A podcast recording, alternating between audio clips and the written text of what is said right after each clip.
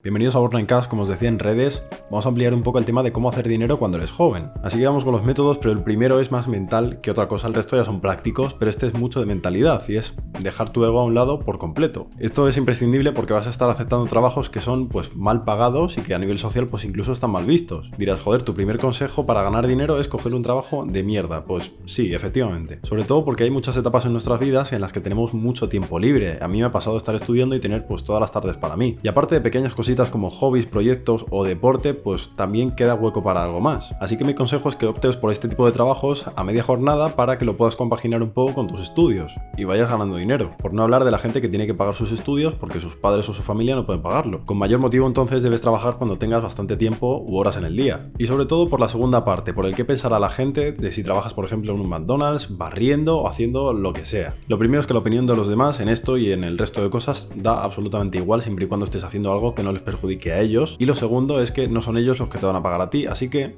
oye, a currar. Y ahora el segundo método, que este es práctico, ahora sí que sí, ya entramos en todo lo que es trabajo y esfuerzo, es identificar todo lo que tienes a tu alrededor y decir, vale, ¿qué estoy utilizando y qué no? Y de lo que no estoy utilizando, ¿me importaría venderlo? Pues entonces, ponlo en algún sitio de venta y véndelo y sácate un pellizco. Esto es muy importante porque a lo largo de los años vamos acumulando muchísima mierda, pero dentro de toda esa mierda algo se puede vender y pues sacar bastante pasta. O me dices que de todo tu armario de ropa tienes todo lo que necesitas porque utilizas todo. Mentira, ¿verdad? Pues a lo mejor utilizas un 50% y el otro 50% pues está ahí por estar, porque hace muchísimos años que no te pones esa cosa, pues aprenda, lo que sea. En ese caso solo hablamos de ropa, pero tendrás un montón de objetos por ahí tirados, cosas antiguas, o simplemente, como hemos dicho, cosas que no utilices que puedes vender perfectamente. Y es una opción para gente que pues le falta un poco de liquidez. Es decir, esto no son ingresos pasivos, simplemente tienes que currártelo una vez, venderlo y ya está, y coger el dinero. Pero no vas a estar durante un montón de años vendiendo cosas porque obviamente pues se acaban, a no ser que vendas y luego compres para venderlo otra vez, como si fueras por ejemplo un reseller de zapatillas. Después un método que sirve más para gente que vive pues en comunidades, en zonas donde se lleva más o menos bien todos con todos y conocéis la situación de cada uno para ofreceros para hacer servicios a otra gente. Necesito que me laven el coche, que me corten el césped, que me pinten no sé qué, pues ahí estás tú para ofrecerte como servicio. No hace falta que te vuelvas loco y empieces a cobrar aquí cantidades desorbitadas porque mi tiempo vale mucho.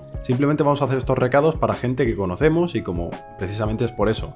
Son gente que conocemos, pues no les vamos a cobrar tampoco mucho. Pero aquí está el gancho, esa gente sabe cómo trabajas, te conoce del barrio y si haces las cosas bien, pues oye, puedes tener trabajo pues un montón de veces al año. Así que te recomiendo que este tipo de recados los cobres, pero sobre todo que los hagas bien para que te vuelvan a llamar. Como digo, es más para zonas donde sabes qué tipo de gente hay, qué tipo de servicios se necesitan y tengas muy por la mano la conversación con esa persona. Porque, hombre, voy aquí a un chalet y le digo, oye, por favor, ¿puedo lavarle el coche por 10 euros? Pues me va a decir, mm, ¿quién eres? Otro método es utilizar una habilidad que se nos dé genial, que la tengamos muy por la mano y monetizarla a tope. ¿A qué me refiero con esto? Voy a explicarlo con un ejemplo muy sencillo. Yo sé editar vídeos y puedo ofrecer mis servicios a quien quiera que le edite yo un vídeo. Y puedo ir creando una bola de servicios prestados a gente que lo necesita. Pasas de editar a, pues, a gente que no te puede pagar mucho, a gente que te puede pagar un poquito más, a empresas, a particulares con mucho dinero, en fin ya sabes cómo va la vaina. Dirás, joder, parece que cualquier habilidad sirve para hacer dinero y sobre todo que es escalable. Pues si te pones a pensar un poco y le das vueltas a cómo haces las cosas, pues quizás sí. Yo al final, aparte de editar vídeos, puede llegar un momento que tenga la capacidad de contratar a un equipo completo para que me ayude a editar y luego montar una empresa. En fin, posibilidades hay bastantes, pero se te tiene que dar muy bien. Sobre todo también tienes que ir subiendo las cuotas y saber escalarlo adecuadamente según la calidad que estés prestando. Y aprender muchísimo por el camino. Obviamente, claro está. Porque entiendo que muchísimos de nosotros tenemos una habilidad y pensamos que ya dominamos todo y no es en absoluto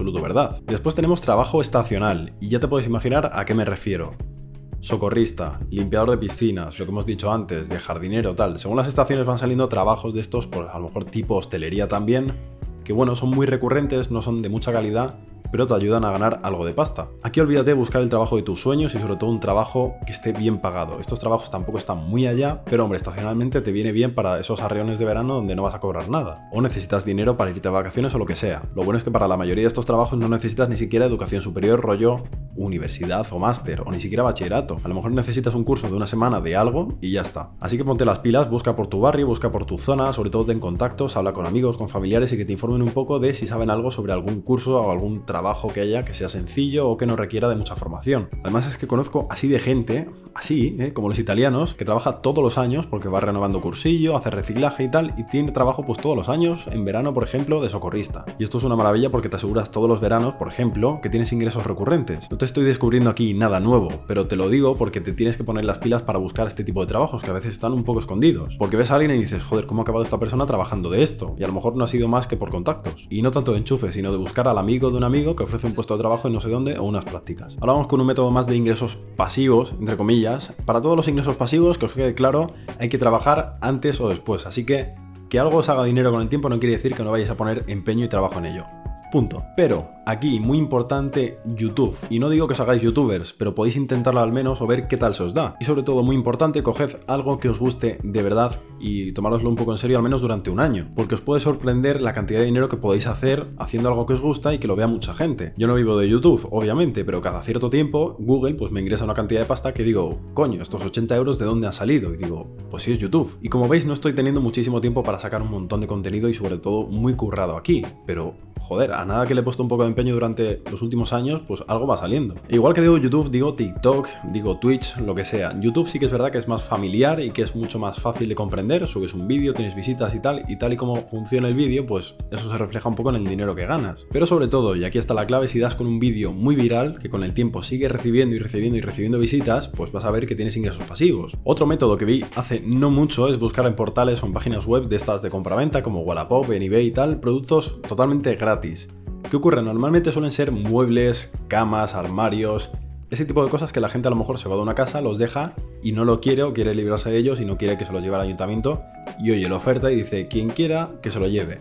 Pagad el porte, pagad lo que conlleve ir a por ese armario, por esa cama y ya está, es todo tuyo, gratis. La gracia, obviamente, si tienes una mente de empresario tiburón y tal, pues habrás visto que puedes venderlo y dices, coño, si lo cojo gratis y lo vendo, pues tengo dinero. ¡Guau! Increíble idea. Esto se hace muchísimo, hay gente que ha ganado bastante pasta con esto, hay gente que ha escalado, lo ha convertido en negocio y tal la leche. Aquí hablamos a pequeña escala para que te ganes una pasta. Y normalmente solo necesitas pues un medio de transporte y tal. ¿Qué pasa? Dices, joder, no tengo carné ni de moto ni de coche, no tengo carné de nada, no puedo llevar las cosas a ningún sitio. Pues amigo mío, existe una cosa que se llama portes y es gente que coge su furgoneta, te coge una cosa y la lleva del punto que tú quieres a otro punto. Así que echando cuentas y haciendo un poco de intermediario, pues puedes ganar dinero prácticamente sin moverte. Solo tienes que contactar al que vende el producto, en este caso al que te lo regala, contactar con portes, echar cuentas de si te sale rentable por cuánto lo vas a vender y tal, y que lo lleven de un punto a otro. Es duro, es muy coñazo, es echarle horas, pero hay gente que, como digo, se saca mucho dinero con esto. Y luego, por último, en esta lista quería meter el tema de comprar y vender, que lo hemos hablado un poco antes y lo hemos pasado por encima. Para esto hay que tener mucha cabeza y saber identificar bien qué productos